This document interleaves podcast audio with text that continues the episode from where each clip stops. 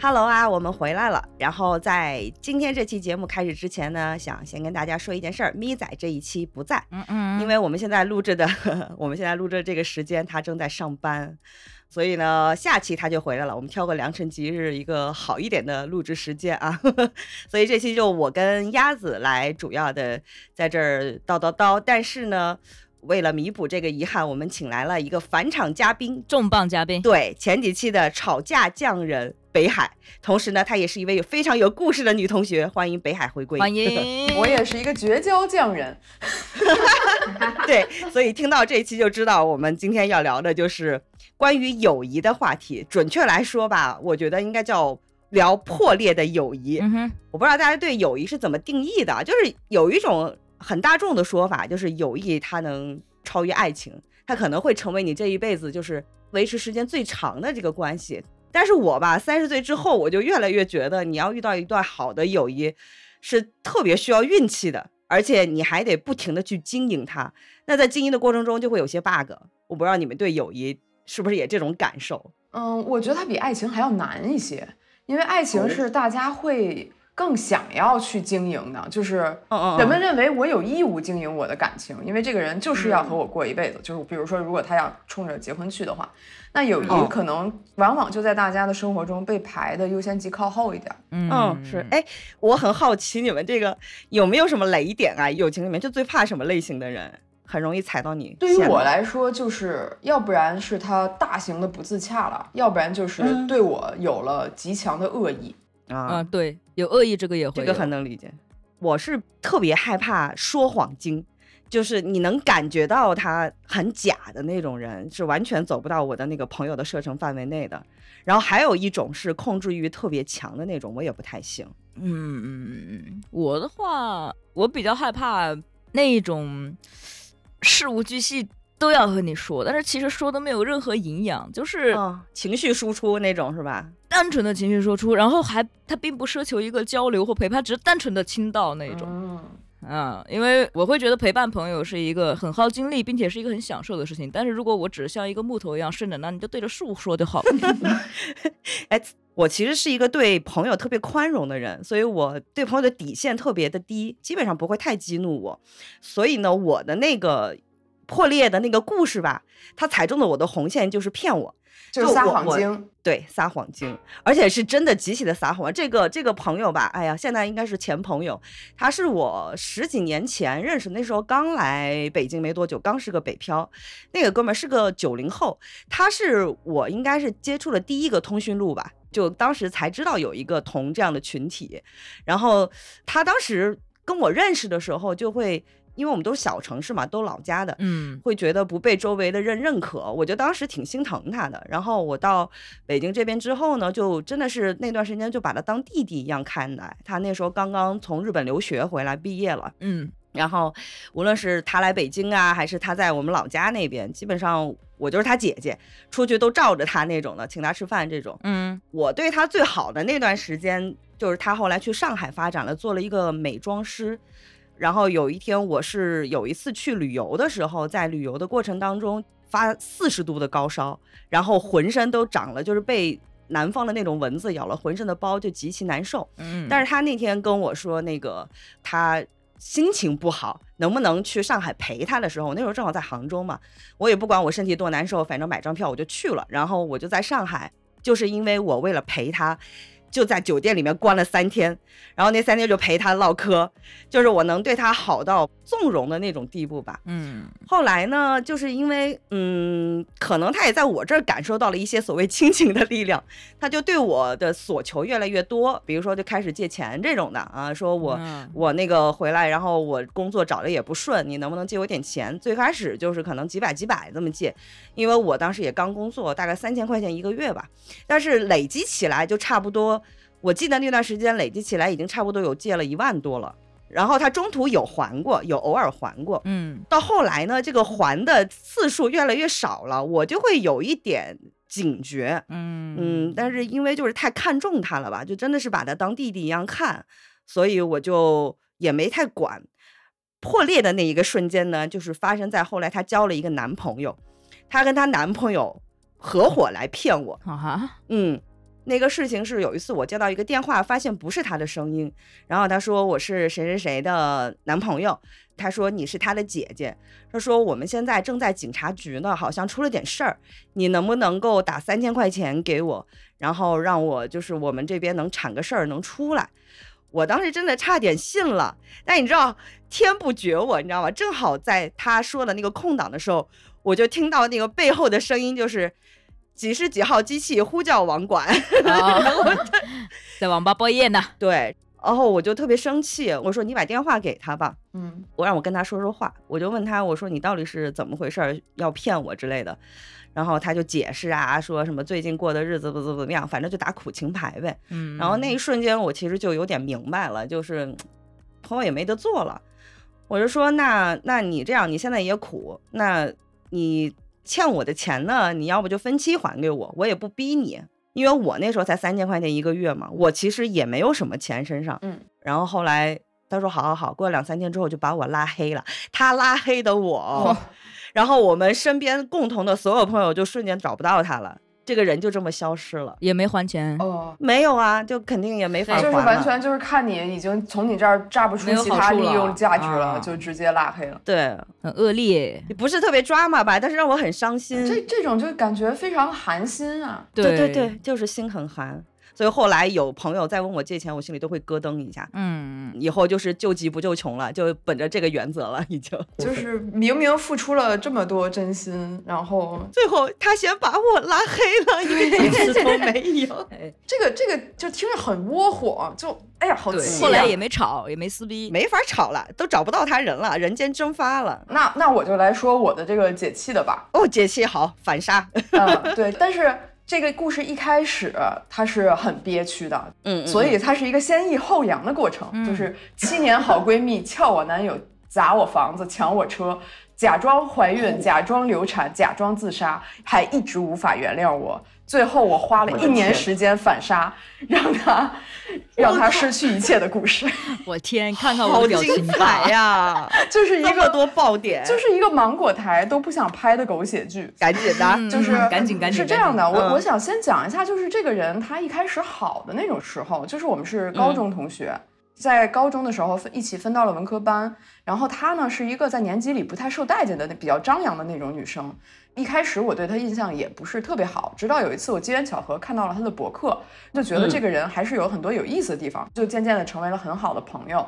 包括我在大学的时候，就我出国以后失恋的时候，她都是会特别仗义的帮我在国内把当时那个人渣的男朋友约出来，然后几个朋友一起去怼他的这种情况，哦就是本来听起来还挺仗义的。对，嗯是一个人很好是一个很好的感觉的这么一个女孩儿。但是没有想到的就是，她后来也到英国来读研的时候，我就说可以让她住在我家。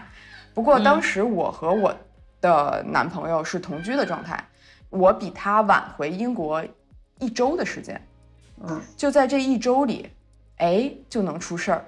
我当时有一个很明显的感觉，就是我一开始会经常跟他开玩笑说：“嘿嘿嘿，你不要睡我男朋友呀。啊，然后突然有一天，我在这么说的时候，他表现得非常的愤怒，就是很不自然的那种对，很不自然的愤怒。他说：“你再这么说，我就生气了。而我当时要回英国是有很重要的事情的，我需要补考，因为学习不好。而我们学校，如果你补考不过的话，就要休学一年了。所以那个补考对我很重要。嗯，我到了英国之后，补考的前一天，在图书馆复习的时候，突然接到了他的电话，他就嗷嗷的哭着说：“我对不起你。”然后我瞬间就哦 shit。然后他说我的男朋友，我们现在给我这个男朋友起个名字吧，叫他铁憨憨，因为他是非常的蠢。然后他说铁憨憨马上就要来找我了。然后我说行，那我听他说吧，我大概也明白会是什么事儿。而这个男朋友到了以后，告诉我的就是，这个女孩跟他说我并不喜欢他，然后碰到过我在国内跟其他人约会，然后他们就哎在这一周里渐渐的就嗯就睡了。为啥呀？这个时候我就脑抽了。我当时嗯刚刚看过一个电影叫《午夜巴塞隆纳》，就是我很期待里面那种三个人可以快乐的一起生活的这种场景。你在想什么？我我其实当时让自己可以理解这个女孩，她嗯刚刚到了异国他乡，然后觉得没有依靠之类的吧。总之，她觉得我男朋友还不错，然后两个人可能只是擦出了一点火花。然后那三个人一起生活，说不定也可以。于是我就跟男朋友说，我可以原谅你，那我也肯定也能原谅他，毕竟他是我这么多年的朋友。当时作为朋友已经是七年的事情了。嗯就是我才二十多岁，七年差不多是我三分之一的人生，就相当于我一辈子一样的朋友。对于我来说，我觉得都可以。如果他觉得尴尬，他可以慢慢找房子，然后什么时候找到了，什么时候搬走。如果他觉得不尴尬，咱们一起接着住也可以。就是其实那个时候你还是，对就他比你男朋友其实分量更重的。对你的，并且并且你看这个故事到这儿还没有绝交呢，那说明后面发生了更有意思的事情。哎，后来就是我回到家以后，我和铁憨憨男朋友一起告诉了这个女孩儿我们的决定。这个女孩儿就说：“北海，我要和你一起住。”我说：“好呀，那就三个人一起吧。”他说：“不，但我不要和他一起住，我只想和你一起住。啊我说：“等会儿不对呀，我们俩还在一起呢，我们不可能分开呀。然后他整个人就崩溃了，他就跑到了厕所里。我和铁憨憨就想，那他也许一时半会儿接受不了，让他待一会儿就待一会儿吧。但是很快厕所里就传来了砸东西的声音，我们就赶快跑过去看，结果就发现他拿什么水杯啊什么的砸那些墙上的那个瓷砖都砸裂了，然后自己一个人蹲在那儿哭泣，然后铁憨憨就一个人坐在了马桶上。这时候两个人对着，这两个人对着，嗯。我站在中间，就看一个男的蹲在马桶上抽抽、颤抖，嗯。然后这个女生就看着他，以那种琼瑶剧里面女主角那种幽怨的眼神盯着他，说：“嗯你骗我，你骗我，哎你骗我，哎呦你骗我。我天哪！就开始演了。然后我当时说：“嗯哎，姐们儿，咱们这样就没意思了。”于是他转过头来看着我，悠悠的对我说：“那你说怎么着有意思？”我心说：“大姐，你们把事儿办成这样了，你问我怎么着有意思？我觉得你不要睡我男朋友比较有意思吧。”对啊，我就觉得，如果是这样的话，那我明天还要考试呢，而且我这个男朋友他也要交论文，不如嗯我就把这个男生带拉出去吧，然后你让他冷静一下。我当时的反应就是，我得让他们都冷静下来，嗯嗯嗯，所以我就跟这个女孩说：“你在这儿就是收拾收拾行李吧，你最好还是不要在这儿住了。”嗯，然后我拉着铁憨憨，我们出去走一会儿，我来跟他聊会儿，我就把他拉出去了。结果回到家以后，就发现他特别挑衅的坐在沙发上，然后翘着二郎腿，挑衅的看着我们。我天，然后这个时候，男朋友又再次崩溃了，他就坐在办公椅上，就开始抱着脑袋开始抽搐和哭。哎，这个女孩就又戏精上身了，突然飞扑过去，跪在地上，把脸埋在这个男孩的腿上、膝盖上，然后仰起了头，用手轻轻地抚摸着他的脸颊，对这个铁憨憨说：“你怎么了？你怎么变成这样了？我的他都！跟你说什么了？你别害怕呀，没事儿的，都会好的，你还有我呀。救命啊！这个时候我是真的恶心换台，这个就是我感受到了恶意的时刻。是他不再把我当一个朋友看待，他把我当成一个障碍在清除。是的，接下来就更有意思了，他就我当时有一个露台，他就打开了这个露通往露台的落地玻璃门，要上这个露台去自杀，他要跳楼。这戏也太多，了。而这个铁憨憨他就真的信，他就过去拉他，把这个女孩拉回来的过程中撞到了这个玻璃门，玻璃门粉碎，这个铁憨憨再次大型崩溃，开始捶墙。哎，这个墙它是一个隔断墙，很薄，他就把墙捶漏了。我的天，对，这就是砸我家房子的那一部分。最后，我就拉着这个男生说：“大哥，你冷静冷静，你去洗澡吧。”他就说：“嗯嗯，我去洗澡。”然后他就去洗澡了。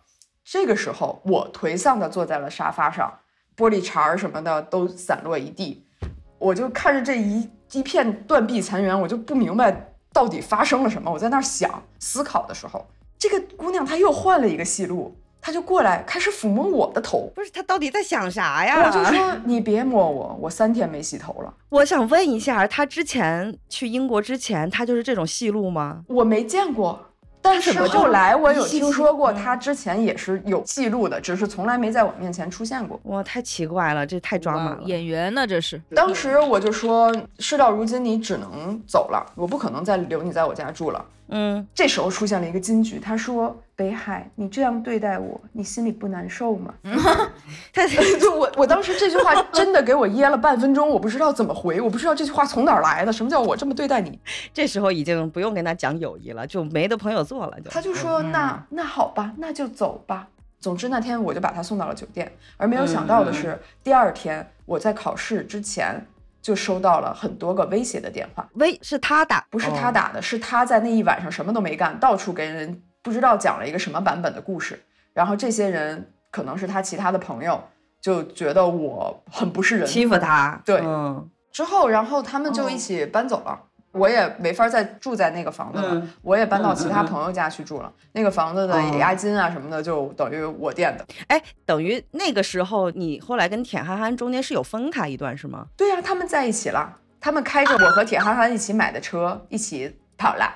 因为中间有一段，铁憨憨让我非常不可思议，就是他跟我说：“谢谢你这段时间一直都。”很理智，很冷静，还安慰我，帮我想办法，不像他那样又哭又闹的。这让我渐渐的觉得，我好像更对不起他了。什么东西？什么逻辑啊？会会会哭的孩子有奶吃。对，嗯。他俩在一起的时间是什么时候啊？因为你刚刚没有说这一段，我不太清楚这个时间线。是威胁你收到威胁电话之后？之后。哎呀，哎呀，嗯，好吧。然后另一方面，由于拜他所赐，我的那个补考果然就没有过，因为当时我就直接交了白卷，实在没有心情写了。啊，这是我最生气的，影响到了我的人生大事，真是。但还好，就是我要休学一年嘛，休学一年，我很快就要回国了。回国的飞机巧很巧。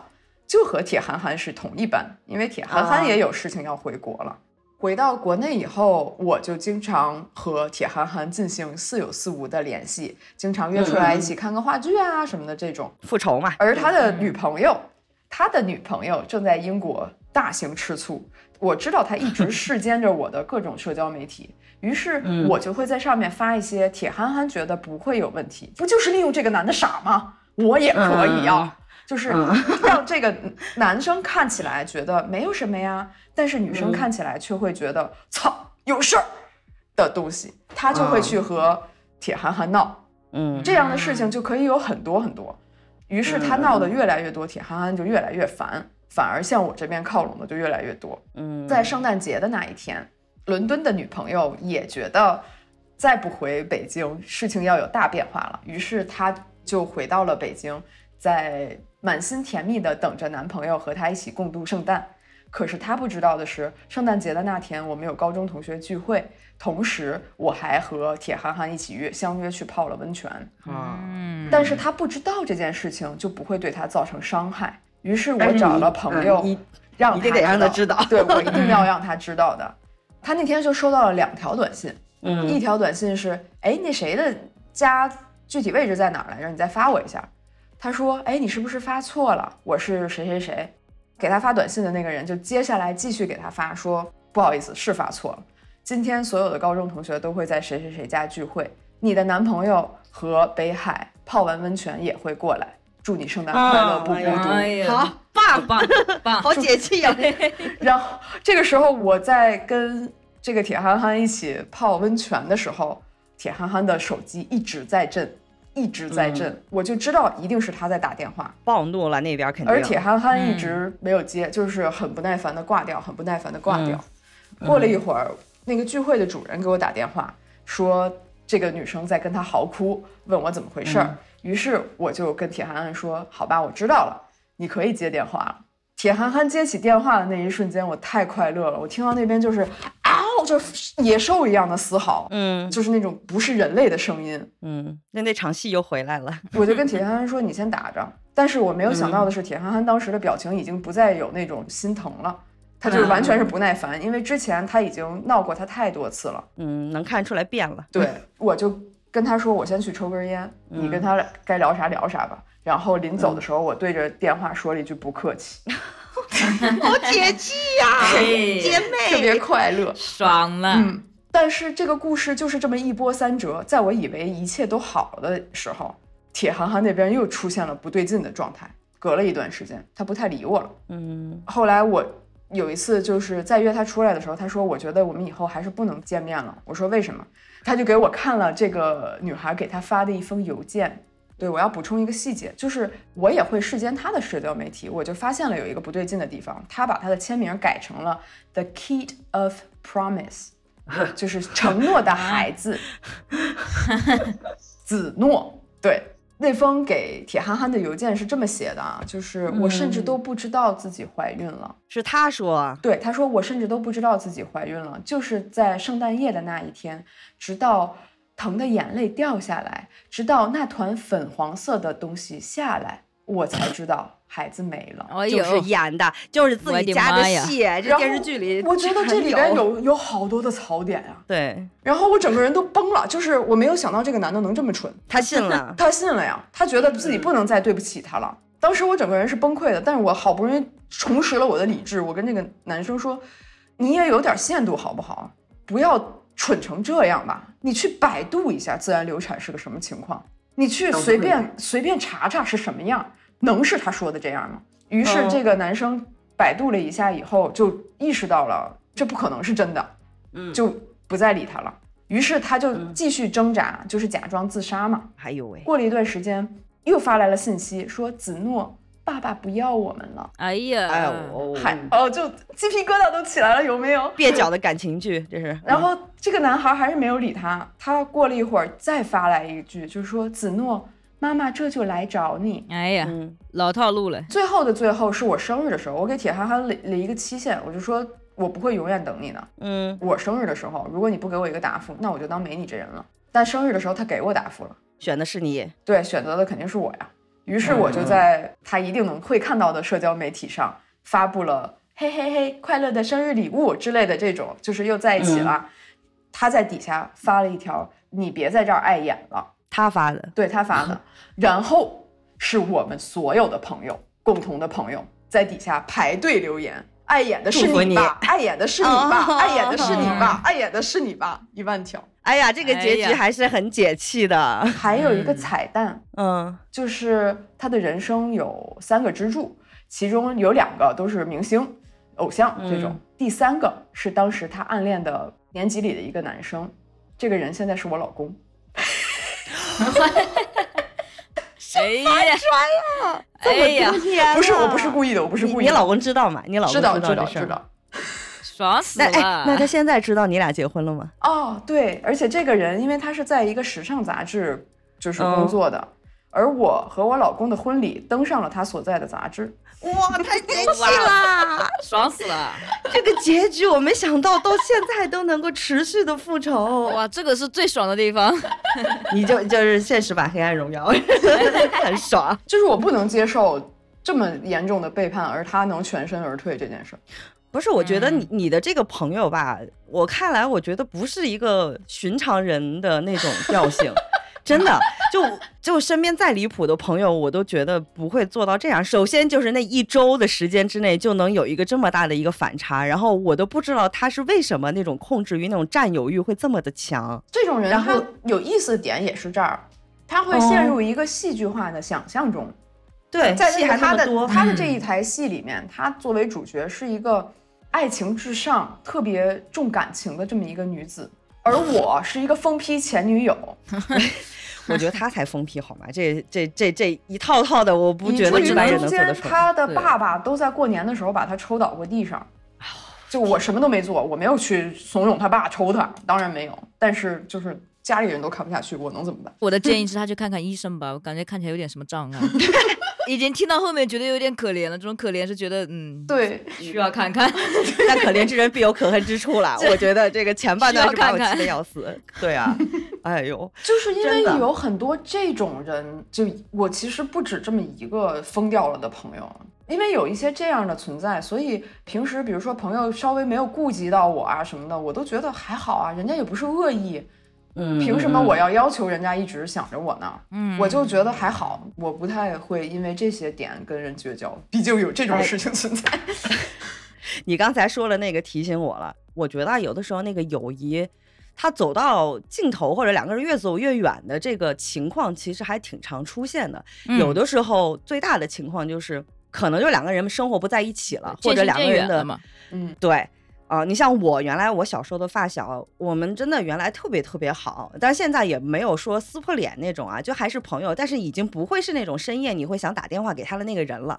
啊、就嗯高中的时候恨不得二十四小时绑在一起，我所有的事情都要跟你说，上厕所都要贴着你的那种。但是你某一天你就会觉得我跟你生活不是同一个圈子，再加上呢，你在同一个城市的朋友，他可能生了孩子什么的，啊，然后有成家之后他就不见了，嗯所以像这种阶段性的这种，嗯，也不叫翻船吧，就阶段性的走丢的朋友也挺多的。我不知道你们有没有这样的人？哎，那这种就是你其实对他还是很有好感的，觉得他是一个不错的人的话，那你突然联系他呢，会尴尬吗？还是会，呃，不会尴尬，不会尴尬。就是如果再见面，这样的朋友，就是就还是跟以前一样，该吃撸串儿撸串儿，该喝酒喝酒。但是日常的那个日子里面是不会了。就比如说不会再怎么联系了。对对对，甚至有的时候身边发生特别大的事情的时候，都不会第一时间告诉对方了。因为我曾经有一个发小，我们俩大概是我现在可能认识时间最长的吧。他有一年出了一个特别大的事儿，我是等我回家之后他才跟我说的。然后我说你这么大的事儿为什么不跟我说？因为我的交友原则就是，朋友有难了，我一定会是两肋插刀的那种，要不然我觉得我不配当朋友。就朋友干嘛的呢？就是你落难的时候有人能够在下面兜住你，对吧？他那个事儿还挺大的，也是特别需要朋友的一件事儿，但从头到尾一个字都没跟我说。然后嗯他说了一句话，后来我就是从那一年开始，我就逐渐的意识到说，有的时候朋友走散，他不一定是嗯某一个品质让我觉得他突然不好了或者怎么样，他就是一个很自然的一件事情。因为他说，嗯嗯，我没跟你说的原因是你也不在我这个城市，你也帮不上我，因为你的资源可能都在北京，那我我的资源可能都在长沙，我需要的东西你也给不到，我不如就不告诉你，不给你平添这个担心，因为你空着急嘛，你也干不了什么。嗯所以我那个时候，我一瞬间我就好像明白了一些，就，唉，会有会有也会有这样的朋友。但我记得好像可达鸭你的那个。你好像现在的一些特别好关系好的朋友，还是大学时候还是高中时候的？就嘛高中的时候，嗯，你工作了这么长时间都没有，俩人都没有那什么吗？对，其实我玩的最好的那些朋友也是高中室友，但是也是日常不会太分享很多东西，这不回来的时候一定要见面啊。但我真要说这种沉船事件，或者说比较遗憾的事件，我记得我高中有一个玩的特别特别好的朋友，我高中第一个非常非常走心的朋友，就是好嗯到彼此父母都见过一块儿吃饭，都互相认识哦啊。他妈妈特别特别喜欢我，嗯那个姐们儿就是有点混，嗯，高一的时候就谈恋爱呀、混什么的，但是我们俩关系一直都特别好。我那时候住校，然后因为自己家里发生的事情，其实过得挺不顺的。他很照顾我，然后我也非常非常的宠爱他。嗯嗯嗯 然后高二的时候他也住校，我们都同一个寝室。我的室友里唯一一个真正的掰掉的就是他，啊，对，但是怎么掰的呢？她周末的时候把她男友带到女寝里，然后在床上打炮呢。都没有提前跟你们说是吗？没有，然后还把门锁上了，不让我进门。我那个时候周六的早上我要进去拿衣服，然后回家里洗澡吃饭，再回学校嘛。嗯他把门锁上了，然后我妈他们开着车在学校门口等我。我说我要去拿衣服，我在门口一直敲门。我说我什么都不看，我低着头进来拿衣服就走，他就不给我开，死都不给我开。然后我说你在里面干什么？他说啊，我现在有点不方便。我说有有谁在里面？他说没有人在里面，我就是有点不方便。就愣是没开，他可能太尴尬了。对，然后这样僵持了半个小时，僵持哦半小时之后，我砰的一脚踹在了铁，我们那时候宿舍门是铁门，因为我踹门，我高中的时候脾气特别好，因为那时候我家刚出事儿，我性格特别好，我的朋友们说嗯从没有见过我着急，嗯连发火都没有，着急都没有。第一次看到我突然暴怒，我就踹了一下门，我说你是不是他妈脑子有病？然后我就走了。但我觉得应该踹，因为这个东西它本身就就已经侵犯到了日常的，影响到我的生活空间了。对，而且他又没有提前打招呼。如果说对完全说全不知道好了的话，大家就是也就不会说什么呢。对，等我回学校之后，他说你那天是不是生气了？我说我是，我说我不知道你在干什么。他从口袋里掏出一个，他说我们其实刚在床上就是那怎么了，然后掏出一个避孕药。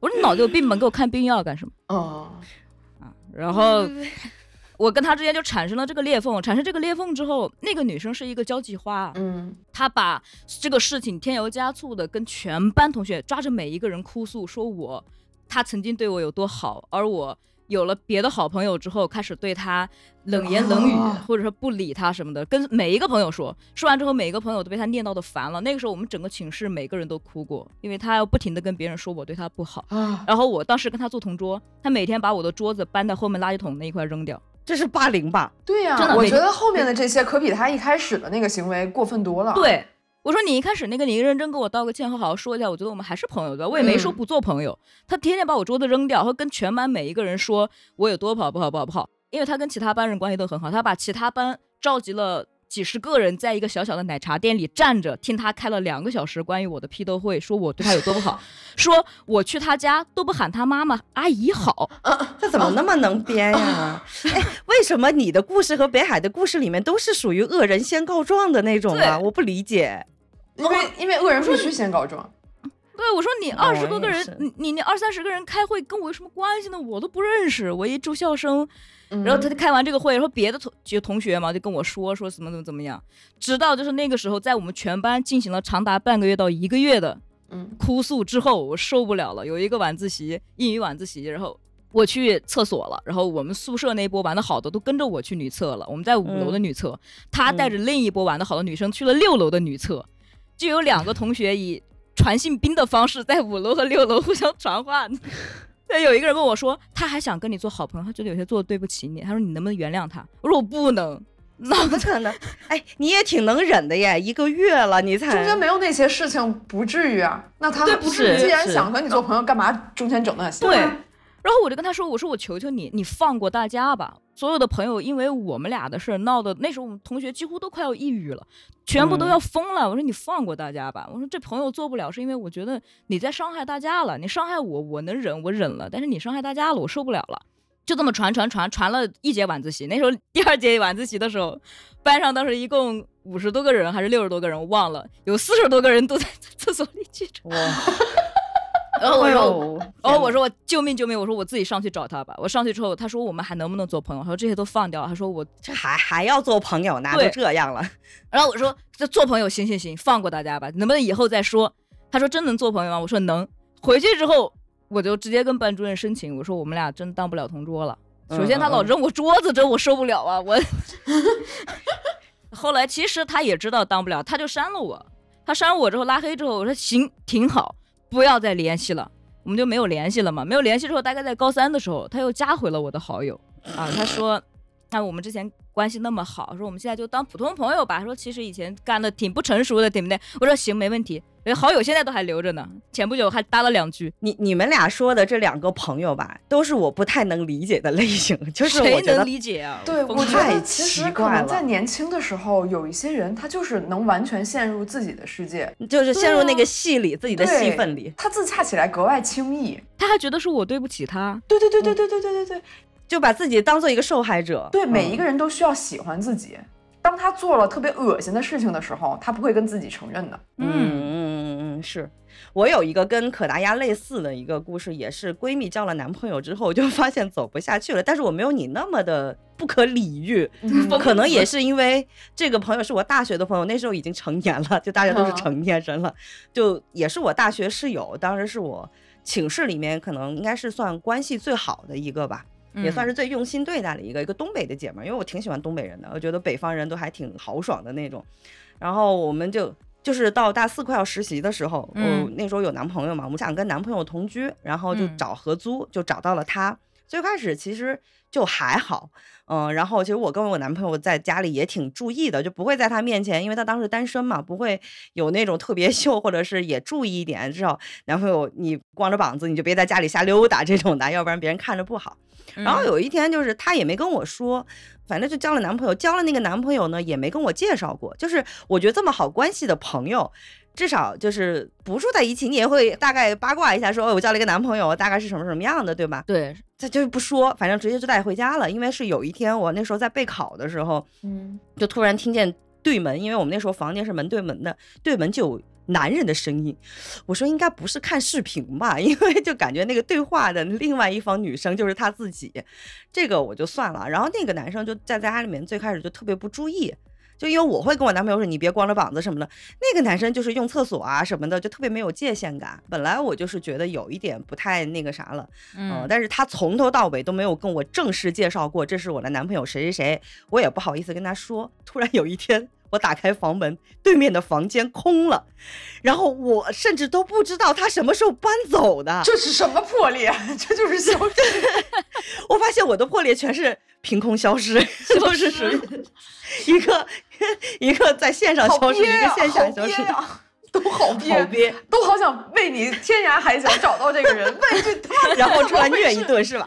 他消失了还是其次，就当时是合租嘛，人一走，我肯定就会有一些经济上的负担，我得要不就是退租，要么就是再找一个人继续租。然后这个事情就是不了了之了，他也不接我电话，我就想后来那押金还是我赔的。最重要的是，我后来在学校里还遇到他了，因为最后又得办毕业证啊什么的，遇到他他很奇怪，他就当做不认识我，连招呼都不打了。然后我当时面子也特别薄，就你不跟我打招呼，我也不会舔着脸跟你打招呼，就这么莫名其妙就没了这这段友情。热多这是单方面被决裂的，对对对对对，我甚至都不是那种不能算是破裂吧，是单方面把我拉黑的。你都是单方面被拉黑，我好惨，我就是好惨一女的呀！救命啊！我觉得这个就是友谊非常奇怪的地方，就是你好像和这个人很熟悉了，关系很近了，但实际上友谊是一个非常宽泛的范围，就是。你刚刚认识这个人，你可以说我们是朋友；你跟他在一起交往了有十几年，你也可以说我们是朋友。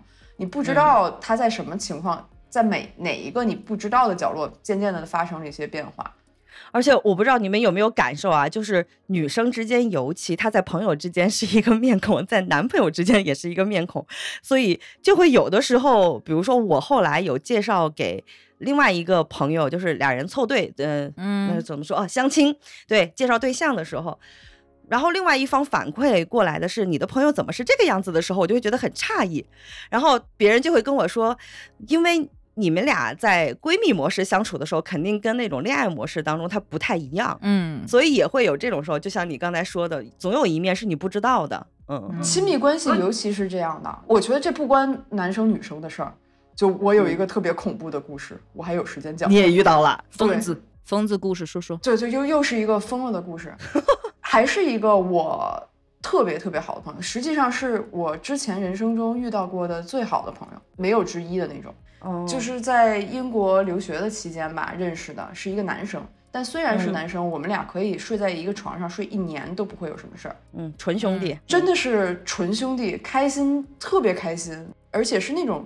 非常奢侈，因就是你在青春的那种时候，你不觉得时间非常宝贵，就是一起奢侈的浪费大好年华，每天一起看电影啊，一起聊天，就一晚上可能就没睡觉就过去了的这种。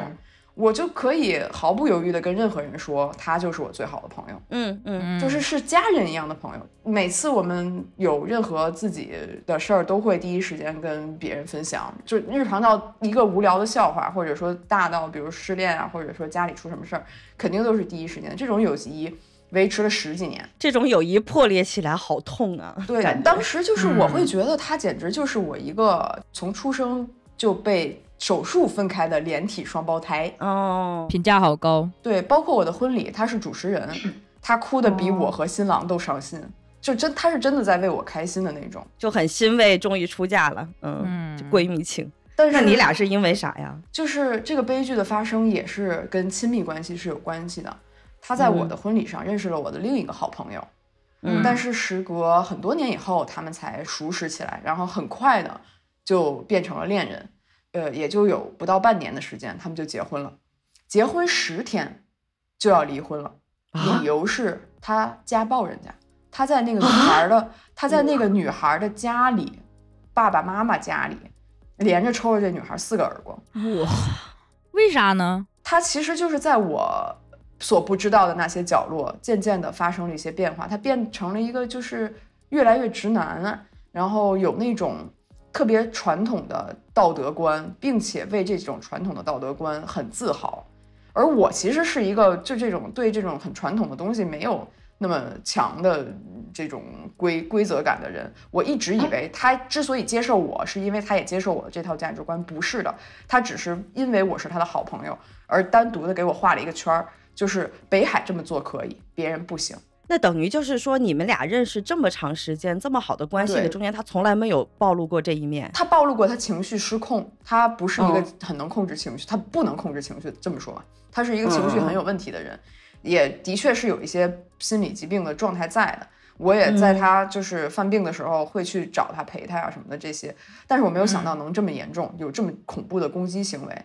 他之所以不能接受这个女孩的这个点，就是因为这个女孩以前曾经交往过一个已婚的人，嗯而这一点女孩在结婚前就告诉过他。嗯但是他后来就越来越不能接受，就是当时十天就要离婚，但是没有离成，之后这些情况也没有好转，最终还是离了。离了以后，因为他也有很多性格中的闪光的点，他很聪明，他很善良，然后平时对人都是很温柔的，其实。嗯于是这个女孩也是有一些不可割舍吧，然后就两个人纠缠了一段时间。但是有一个很恐怖的事情就在这个时间发生了，他跟这个女孩又争执起来，在他家不是北京的，所以是远程在聊天的时候吵起来的。这个女孩就把他拉黑了，彻底拉黑了。嗯嗯嗯他就连夜驱车从青岛赶到北京，从可能晚上八九点出发，夜里两三点到，用密码打开了这个女孩家的门。那个女孩在睡觉，然后一睁眼就看见这个人站在他的床前，然后拿起了他的手机开始翻，拿起了他的手机开始翻聊天记录。这个女孩在抢夺手机的过程中就跟他发生了肢体冲突，然后这个男生就开始殴打她，从夜里三点打到早上九点。我天，一个一米八几、特别壮硕的男的殴打一个一米六的女孩儿。第二天是我陪这个女孩报的警，就是她的头发里有痰，嗯，这是殴打，不是那种扇嘴巴这种情绪，这真的是暴力殴打，真的是暴力嗯殴打，就是踹胸口、看到剁手。嗯，你当时看到女孩这种情况，知道是你的朋友造成的时候，你是什么心情？当时就是我都不知道自己能是那个反应，就是我看到这个女孩，我在警察局见到这个女孩的，我当时就直接眼泪就掉下来了，我都不能想象怎么有人能下这这种狠手，而下这个狠手的人是我那么好的朋友，家人呢是，嗯嗯而后来这个人对我渐渐的越来越心生恨意，对我哦，不是对这个女孩。是对我，对因为我劝这个女孩跟他离婚，然后跟他断绝联系，劝这个女孩搬家。后来他们还是有纠缠嘛，就是这种你介入别人的亲密关系就是很麻烦。人家这个女孩可能还是想跟他有点什么关系，这个男的竟然来帮他搬家了。嗯然后搬家的时候就发现这个女孩的包里有一个防狼喷雾，这个男的就说这是北海给你的吧，女孩就吓坏了，说你怎么知道呢？她说因为你不会这么对我的，我跟你说，所以他如果有一天咱们俩真的不可能在一起，我要杀人也不会先杀你的，我会先去杀了北海。哇对，不可思议的恐怖，你当时你知道这句话的时候，你是什么心情？会不会觉得很心凉啊？我没有觉得心凉哎，我的感受就是特别莫名，就是你很难想象怎么会这个人变成这样了。嗯，但是你第一次知道他家暴的时候，你你还是并没有当时没有当及时的掐断，对，没有，对啊我没有当时跟他你还是在理解他的。就是作为如果我是他的话，我会觉得北海其实还是在没有第一时间站开，还是想各种办法在帮我的。他没有这觉得我种意识我，就应该第一时间完全站在他那边儿，这就很难，就真的很难，不可能啊，做不到啊。就你自己把自己那边弄的全是粪坑，我怎么往那边站呢？对是你要再严重的话，你就可能真的是得要去坐牢了。对啊，他本来可以是去坐牢的，啊因为他不仅是家暴了，他还毁坏他人财物，他发起疯来把人家手机啊砸了，然后把人家家里的名牌包什么的撕了。所以就是作为正常的朋友，先是帮你止损，让你别再往下掉，再走到那个罪恶的深渊里去了，这是一个正常的做法。我特别难过的一点是，我觉得我可能是他身边少数能够影响他的人了，但我没有，嗯，没有阻止他变成现在的这个样子。但是再后来，我稍微能就是那句网络金句，让我稍微看开了一点儿，就是放下助人情节，尊重他人命运，这不是我能管的。可是，的确是一直都在难受这一点。我是不是在一些点，如果我能多介入一点儿他的生活，是不是能让他不这样？嗯，觉得很难呢。嗯，我我觉得你不用因为这个责备自己，因为其实就像之前说的，你朋友的不是所有的面相你都能看到的。你在二十四小时跟进他的那个状态，你也不一定能看到他这一面，嗯，而且他也不会对你做出这样的事情。对，然后我我再加上这些事情发生之后，我觉得你做的是没有错的。对，其实你做的没有任何的问题。所以这个是一个我没有报复回去的绝交，唯一一个没有报复。因为呃，我听了之后，我会觉得很心痛，那个心痛是的会有一些唏嘘吧，因为我身边也有很像家人的朋友，你比如像鸭子，还有我那个 gay 蜜什么的，就是我很知道家人一样的朋友的那个分量是有多重。所以你最开始说他像家人一样的时候，我就会感觉到这一段的分开和破裂一定是很惨痛的，很惨烈，很惨烈。嗯，而且像你的这一段，它是完全好像是很默默的就发生了，它不是有一个冲突，就是典型的冲突，而且这个冲突点不在你身上，，对，你是非常无力的，你都没有办法去改变，这种其实自己挺难受的，我很能理解你现在的心情。是，今天我们所有的故事听到这儿，其实会有时候觉得友谊当中真的有好多事情是，它不是一个非黑即白的东西，嗯，嗯，所以呢，在节目的最后呢，我很欠的 列了一大堆关于艰难选择的选择题，然后因为刚才其实听北海最后这个故事，我心情还挺沉重的啊。就这一 part 的故事，我其实是想大家能开心一点也好，或者是怎么也好，就大家简短的可以回答一下我的一些小提问，关于友谊的选择啊，不用特别的沉重啊，嗯 调节一下气氛啊。嗯我我先从最简单的一个问题开始吧，就是如果你跟最好的朋友合照，朋友只修自己不修你，你会生气吗？我不会 你是从来不拍照的，我不拍照，我自己也不修图。我我是那个大家会把照片丢给我来修的人，你就是最惨的那一位是吗？我其实无所谓修不修图的，但是这种事情可是有很多很逗的事儿呢。比如说，我之前在呃十几年前吧，那会儿修图的礼仪还没不成型，修图也没有那么普及。就曾经有过两个女生，都是挺漂亮的人，她们看起来就是关系不错，经常一起出去玩儿，一起合影。但是她们显然在明争暗斗，她们就会嗯各自同时发出两个人的合影，每一个都没有修对方。好常见对，哦。如果你把 你如果你把这两张图片拼在一起，你要不就会得到两个人丑丑的照片，要不然就会得到两个人都美美的照片，但是绝对不会出 同时出现两个人丑丑或者美美的照片。哎，还挺常见的。我有时候跟我朋友一块儿出去的时候也是，但是最起码哈，还是我跟我朋友之间还是有一种基本的礼仪在，就是不要太夸张。另外一个别垮的太厉害，对那种。嗯，我只给一个人修过图，就是肉多。啊，当时修的地缝因都为我是一个都歪了。修图的人，所以我修图功夫不错哦。如果以后你们有修图需求，可以发给我。哎，有机会北海你应该看一下可达鸭的修图技术。就是我当时 他跟我生日的时候拍了一张照片，然后你知道他本来就是一个灵魂摄影师，就他总能拍到一个人最糗的时候。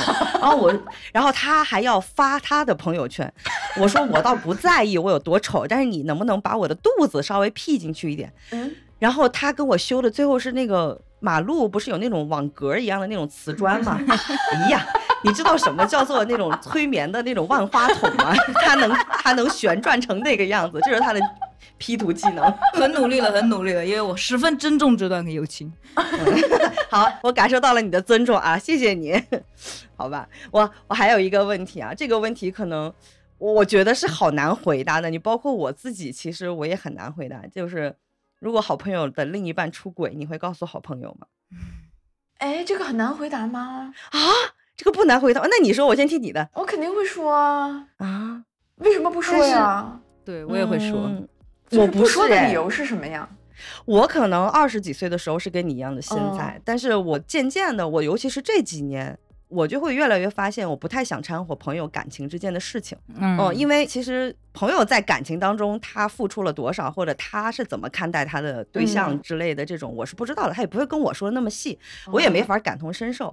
我当然知道我我是要为我的朋友好啊，但是如果是直接的告诉他说你的另一半这种，我会怕伤到他，弄得两个人没有办法做。可能我也是一种自私的表现吧，我不想因为这个事情破裂。嗯嗯，我肯定不会是说直接就是拽着，哎，你知道吗？我现我刚发现一件事儿，你老公出轨了，那肯定不是这样的。那你肯定是要问问他们最近怎么样啊，或者是嗯大概了解一下他的这个状况。毕竟你说的是好朋友嘛，嗯，只有好朋友你才会在意。然后，那这种时候就可以问他，我连暗示我都不会暗示，因为我总觉得感情的嗯事情就他们当事人负责就好了，我没有办法去负责他们的感情。有道理。在我的视角来说，我觉得都算不上负责，哎，就是我只是出于你是我朋友的身份，我对这段关系负责，就是可能有一个会伤害你的事情，我可能会通过委婉一点的方式或怎么样的告诉你。但至于你是选择和他在一起，还是选择分开，还是说你们嗯要吵对对对架也好，那是你的事情。然后不管你做什么选择，我无条件站你这边。嗯，嗯，好吧。还有就是，我很想知道你们为友谊做的牺牲最大的事情是什么？我被扔了一个月的桌子还不大吗？啊，对你忍下来了，对你的忍耐。北海呢？我就是啊、有很多原谅的点吧，我还挺宽容的。比如说刚才这个他很难控制情绪的这个人，其实他之前为什么我说也没有那么意外他会变成这样，他一直有端倪的，就是他之前还打过我呢。打过你，对，就是嗯，在留学的时候，曾经有过一次，他拿一个饮料瓶儿往我头上捶，捶了好几下，然后所有人都不想再跟他做朋友了，因为看到了他那个样子。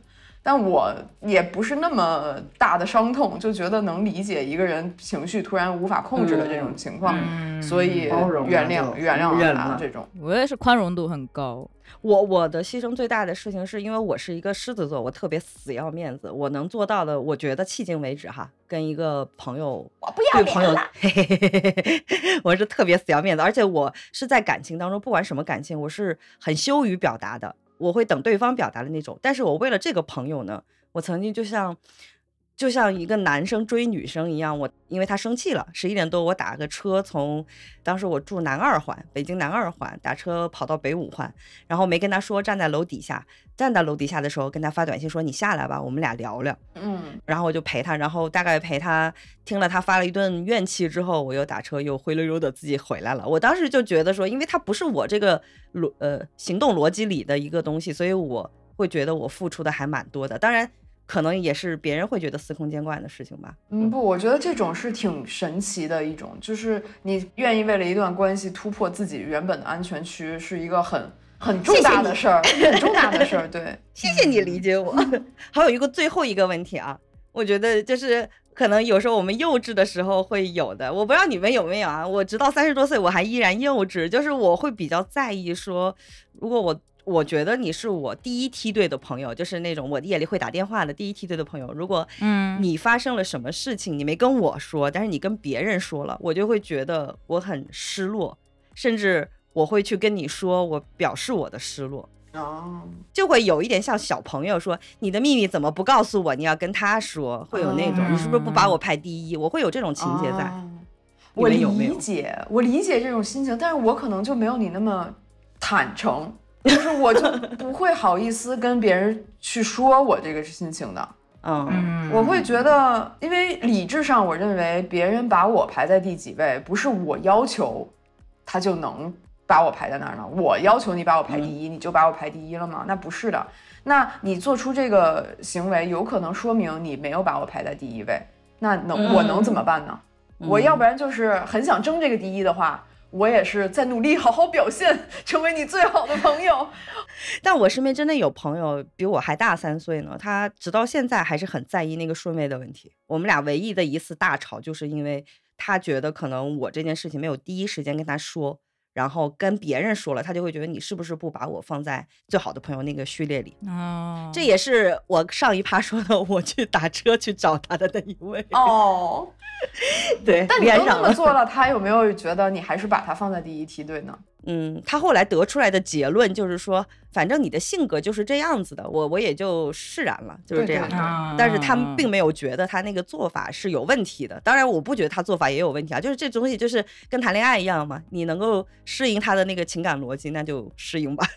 嗯，我觉得我还好，可能我是一个非常向内和讨好型人格吧。嗯啊我自己给自己下的定位是，不会有人把我放在第一梯队的好友，所以天，哇，你太悲观了。你是不是那种 就是因为你需要用这个来保护自己，觉得如果我这么想，那么你没把我放在第一梯队，也在我的意料之中。其实我是一个很逃避亲密关系的人，就嗯我可以把一个朋友当做第一梯队，因为我觉得我自己是要画圈的。大部分人在一个大圈外面，我小圈是很小很小的一个，但是这个小圈里的人，我可以放掉所有的我的喜好、我的舒适、我的安全，全心全意的为了你做什么，但是我不会求你为我做出同样或者说回报或者怎么样的，不在意，所以我不会有这方面的这种困扰。嗯，凯达鸭，我是把你放在那个圈圈里。哦，so sweet。嗯，感受到了。哎，哎你看，哎你看，你看，此时我没有表现出一个在意，我表现的出来是那 so sweet。如果我很在意的话，我就应该说，那我走。你说我要怎么做才能配上你的第一位，才能进入那个圈圈？对，哎呦，好吧，今天聊了还挺多的，我就觉得，反正中间情绪起起落落吧。我到现在啊，我越来越觉得友谊这件事情真的不比爱情 简单。我觉得难呢，我觉得会难很多。我觉得和人的关系都是一样的。如果你把友谊当成爱情来经营，你就会经历爱情中也会有的那些东西。是的，是是，这个就看你对友情的定义的，他你能接受的，就踩到你红线的那个机会是多少吧。因为我嗯是对我伴侣这件事情比较苛刻的，嗯，我相对来说，我对朋友比较包容，所以我我一直觉得友情对于我而言还挺好经营的。但是 听到你们的事儿之后，我觉得还是挺难的呢。我现在运气还挺好呢。就有的时候你会天外来来灾的，飞来哎横祸。呀呸呸呸，好吧，那我们今天要不就先聊到这里，还是也嗯希望大家能够，以我的那个逻辑里面来说，是希望大家都能找到深夜能打电话的朋友。嗯，嗯你们也跟听友说一下 祝福吧。嗯，我是觉得希望大家都能够拥有一个相处自在吧，真的能够嗯放松一点，做自己，然后也没有太多的负担，对方和你相处也没有太多负担。嗯嗯嗯，这跟我爱情的标准一样。我真的觉得就是各种关系，他我不太给他们贴标签，就是这个关系只是一个进度条，就希望大家都能得到稳定的、浓烈的、持久的关系吧。嗯，哇，北海，你真的是一个又开放又热情的人，还挺喜欢你的，好乐观。我要多跟你在一起。